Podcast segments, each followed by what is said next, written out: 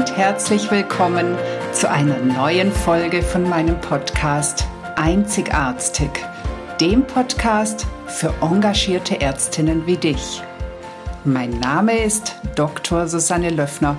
Ich bin Ärztin und Coach und ich unterstütze dich dabei, souverän, gesund und erfolgreich deinen ganz persönlichen Weg in der Medizin zu gehen.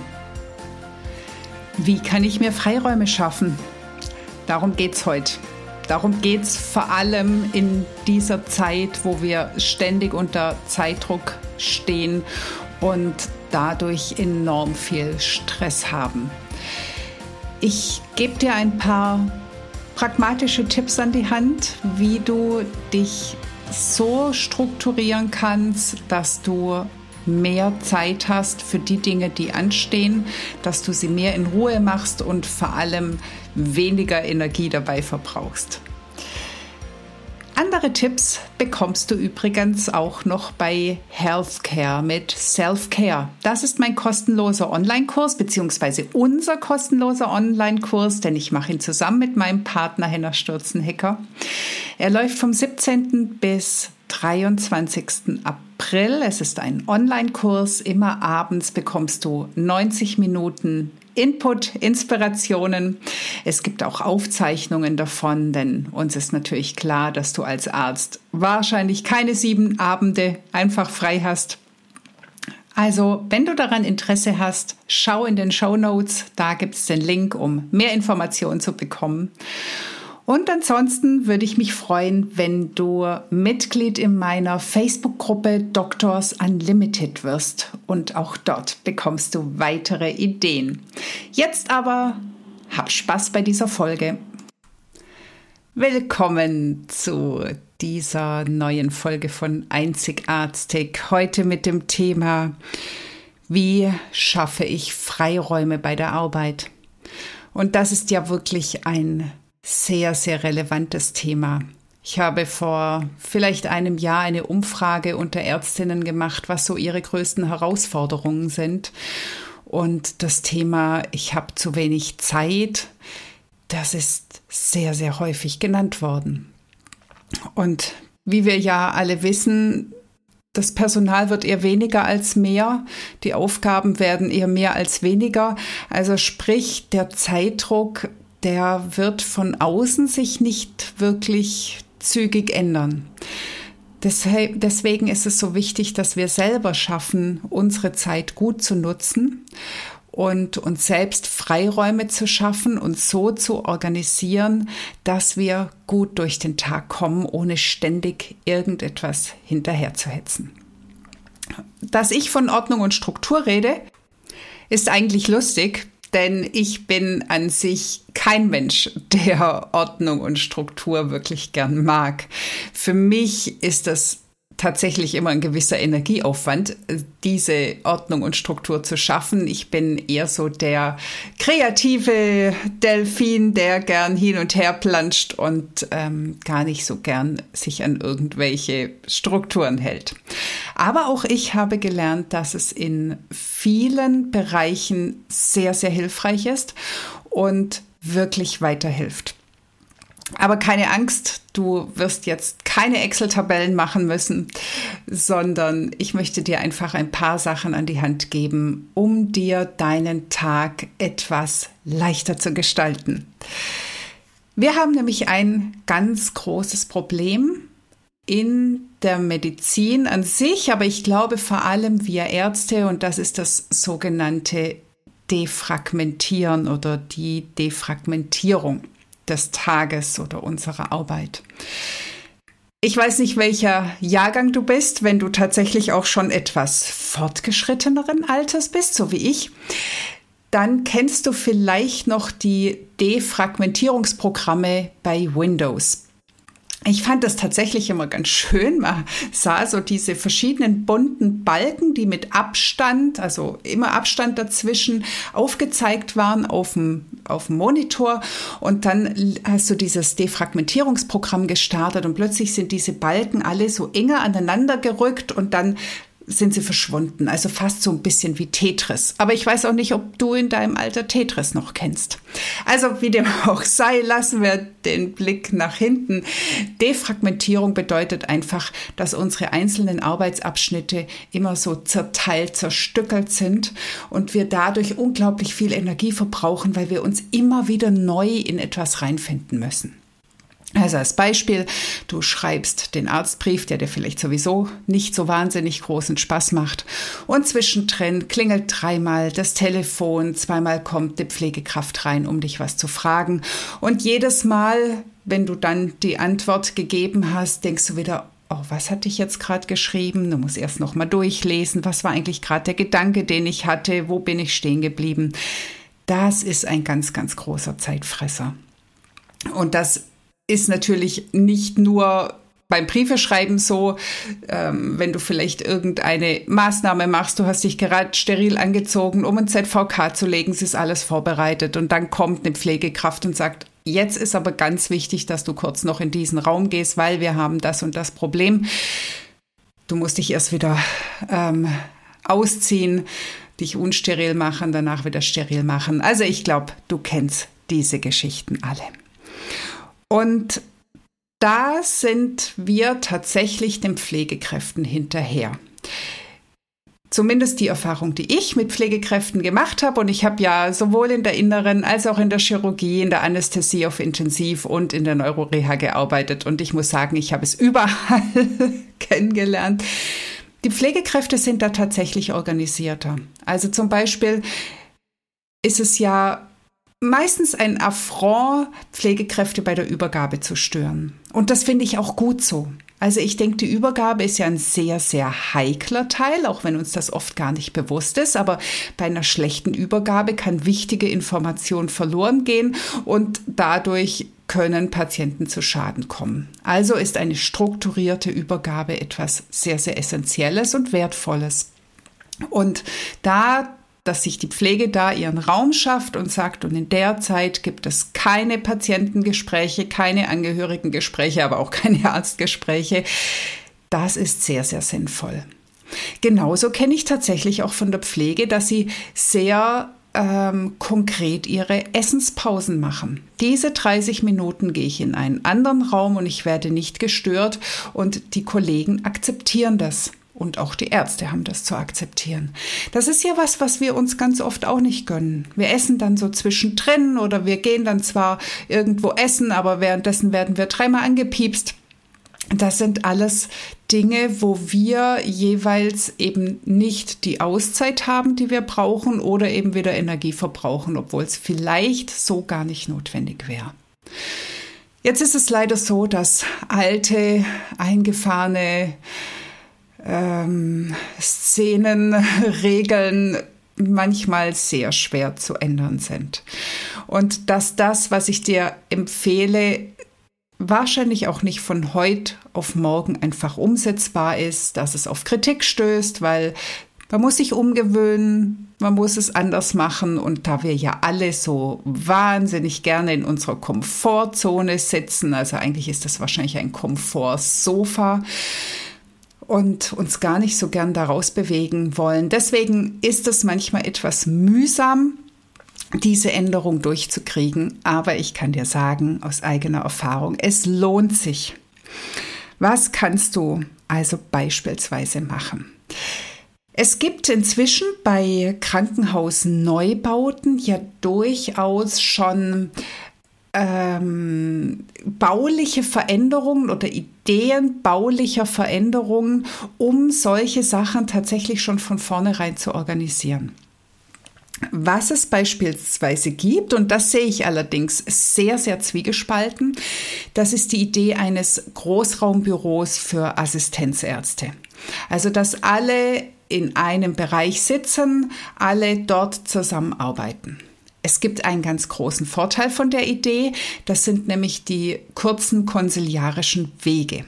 Also wenn du dir überlegst, wie du oft ein am Computer einen Konsilschein ausstellst, der wird erstmal verschickt, der andere hat vielleicht noch eine Rückfrage, deshalb ruft er nochmal an und so weiter und so fort. Und es dauert ewig, bis du dann irgendwann den Arzt oder die Antwort auf deine Frage hast, die du von dem anderen Arzt gern haben möchtest. In einem Großraumbüro würdest du einfach drei Schritte weitergehen, würdest den Kollegen direkt fragen. Aber auf der anderen Seite fördert das natürlich auch wieder die Defragmentierung. Denn wenn der andere Kollege gerade am Arztbrief schreiben ist und du kommst einfach hin ähm, und fragst ihn etwas, dann ist auch er wieder aus dem Thema raus. Diese Großraumbüros haben aber einen ganz großen Vorteil, sie sind weg von Station. Sie sind nicht auf Station. Und das ist mein erster Tipp. Wenn du die Wahl hast, ob du dein Büro in der, also direkt auf der Station haben möchtest oder eher außerhalb der Station, nimm immer das außerhalb. Es wird vielleicht auf den ersten Moment blöd, du bist nicht mitten im Geschehen, du kannst dich einfach mal kurz zur Tür raus irgendwie der Schwester einen Auftrag geben oder irgendwas umsetzen lassen. Aber glaub mir, du hast so viel mehr Ruhe, um deine Dinge abzuarbeiten. Also ich habe alle Varianten gehabt, von mittendrin bis wirklich ähm, auf der Nachbarstation. Und wenn du für dich eine Organisation entwickelst, dass du zu bestimmten Zeitpunkten auf der Station bist, dass dort deine Fragen beantwortet werden können, ähm, beziehungsweise dass dort auch die Fragen gestellt werden können, die du beantwortest und du hast dann wieder die Ruhe oder die Entfernung, wo eben auch nicht die Patienten einfach vorbeilaufen und mal kurz klopfen oder nicht die Angehörigen einfach in der Tür stehen und sagen, jetzt möchten sie das Gespräch, dass du da einfach mehr Ruhe hast und mehr Zeit für dich. Das ist aber nicht immer möglich. Es gibt natürlich auch den Fall, wo du einfach keine Wahl hast und dein Büro ist jetzt zum Beispiel direkt neben dem Stationszimmer. Was dazu führt, dass es ein ständiges Reinkommen, Rausgehen, Klopfen, wie auch immer ist. Und wenn du dann vielleicht gerade mal nicht im Büro sitzt, dann wirst du angefunkt oder angerufen. Hier ist tatsächlich eine Art Erziehungsmaßnahme notwendig. Hier darfst du dir deine ganz konkreten Freiräume schaffen. Also ich habe mir ein Schild gebastelt, an die Tür gehängt, bitte nur im Notfall stören und habe das zu bestimmten Zeitpunkten an meine Tür gemacht. Das habe ich vorher kommuniziert. Also ich habe es erklärt, warum ich das mache. Ich habe den Schwest mit den Schwestern vorher abgesprochen. Jetzt wird das Schild umgedreht. Falls jetzt gerade noch was ganz Dringendes ist, fragt mich jetzt.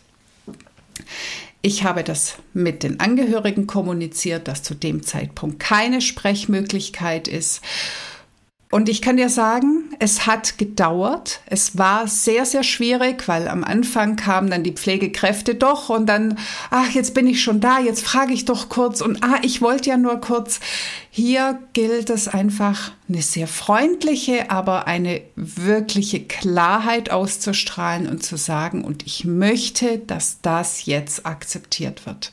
Und dann geht es. Wie gesagt, es braucht so ein bisschen Durchhaltevermögen, aber dann funktioniert es. Und dann kannst du dir ein, zwei Stunden, hängt natürlich ganz davon ab, in was für einem Bereich du arbeitest, dir wirklich da die Zeit schaffen, wo du in Ruhe ungestört bist. Natürlich musst du auch besprechen, dass es nicht heißt, dass sie dann stattdessen anrufen sollen, sondern dass wirklich du nur im absoluten Notfall zu erreichen bist. Dass du in der Zeit auch keine Telefonate von Angehörigen annimmst, dass die nicht zu dir durchgestellt werden und so weiter. Also es bedarf da einfach einer ganz klaren Kommunikation. Und das lohnt sich wirklich, diesen Schritt zu gehen, auch wenn er vielleicht am Anfang ein bisschen schwierig ist durchzusetzen.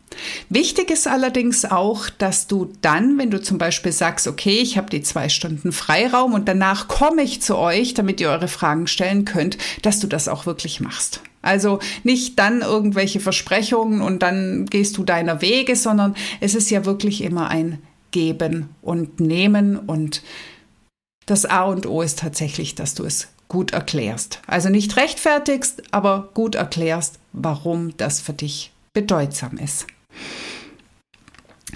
Dann vielleicht seid ihr ja zu zweit auf Station, vielleicht seid ihr ja mehrere Ärzte in einem Bereich.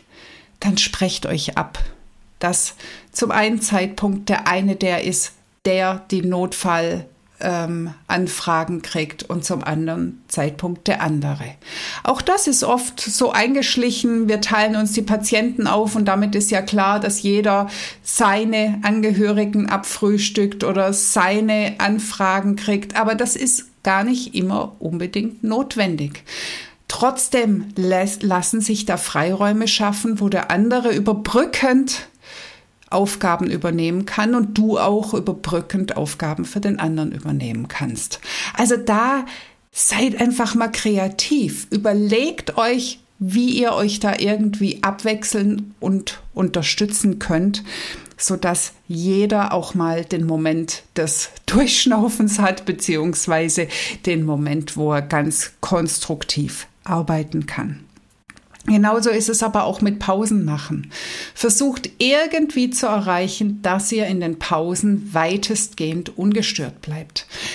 Meist geht es ja nicht, dass, Entschuldigung, dass man den Piepser einfach weglegt oder das Handy einfach weglegt und nicht mehr erreichbar ist, wobei es auch hier Möglichkeiten gibt, was ich in anderen Häusern schon gesehen habe, dass eben einer ganz konkret in dem Moment zwischen, was weiß ich, 12 und 1 ist das die Notfallrufnummer und der klärt alle Notfallprobleme oder leitet es dann erst an den zuständigen Kollegen weiter, wenn es nicht anders geht. Also auch hier gibt's Lösungen. Auch hier könnt ihr in der Abteilung wirklich mal überlegen, wie kommen wir zu unserer Mittagspause. Wie kommen wir dazu, zwischendrin mal zu verschnaufen und wirklich, wirklich runterzufahren und sei es nur eine halbe Stunde. Und auch sonst ist es ganz wichtig, dass du einen Plan hast oder dir einen Plan machst. Also am einfachsten, du nimmst einfach eine Liste, wo du von oben bis unten runter schreibst, was hast du jetzt noch für Aufgaben zu tun? Was gibt es alles noch zu machen? Und dir die Dinge durchstreichst, die du schon gemacht hast. Das gibt übrigens auch ein ganz gutes Gefühl. Man kann das so ein bisschen stolz fühlen. Das habe ich jetzt heute alles schon hinter mich gebracht. Und wenn du diese Liste geschrieben hast, dass du sie nicht einfach von oben nach unten abarbeitest, sondern dass du immer mal wieder drauf guckst und guckst, was hat denn jetzt gerade Priorität? Und zwar nicht unbedingt nur, was hat jetzt die zeitliche Priorität, was muss jetzt schnell sein, sondern vor allem, was ist wichtig.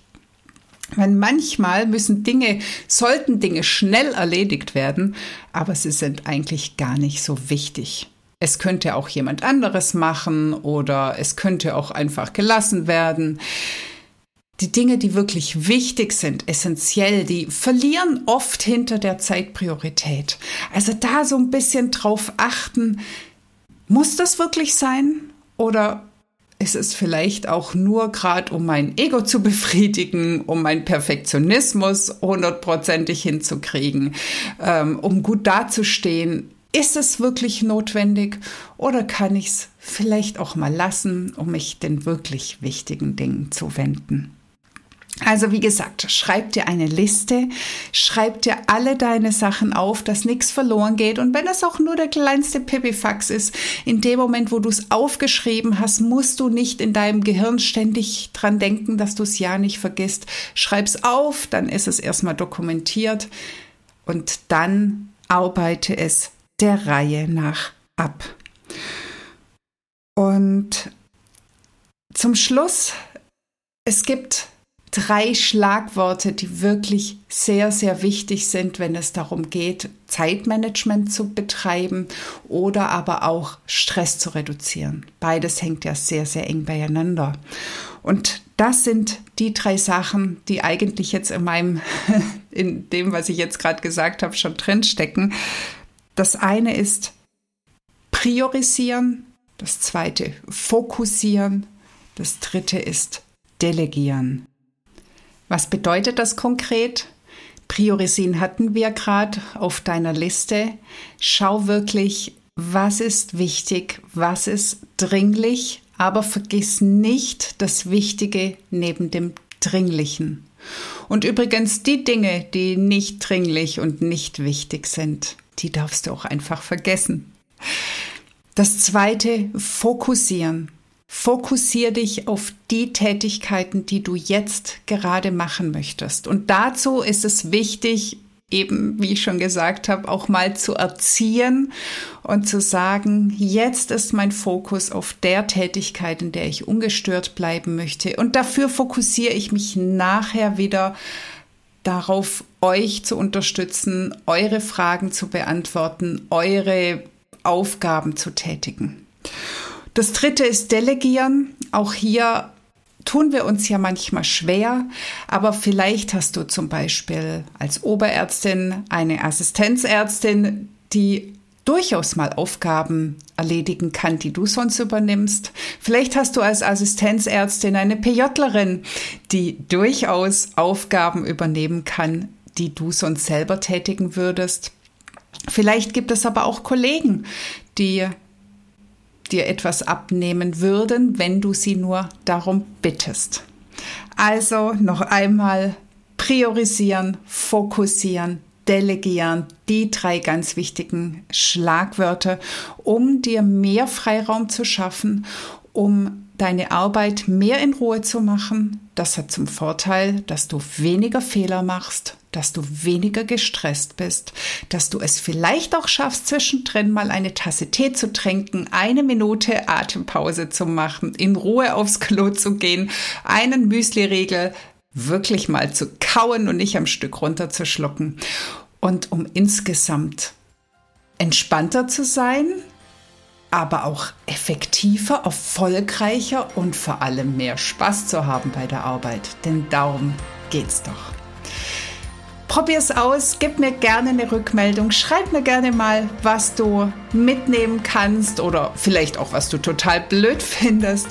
Ich freue mich auf jeden Fall über Kontakt, über Nachrichten von dir. Und jetzt wünsche ich dir wieder alles Gute für die kommende Woche und bis bald. Das war die heutige Folge und ich freue mich, dass du bis zum Schluss dabei warst. Wenn es dir gefallen hat, dann hör doch nächste Woche wieder zu bei Einzigartig. Natürlich freue ich mich sehr über eine 5-Sterne-Bewertung und wenn du den Podcast teilst oder weiterempfehlst. Möchtest du lernen, besser zu kommunizieren? Dann hole dir doch mein PDF 12 Game Changer für erfolgreiche Patienten- und Angehörigengespräche. Den Link dazu findest du in den Show Notes. Lass uns gemeinsam eine neue Medizin mit glücklichen Ärztinnen und Patienten schaffen. Alles Liebe, deine Susanne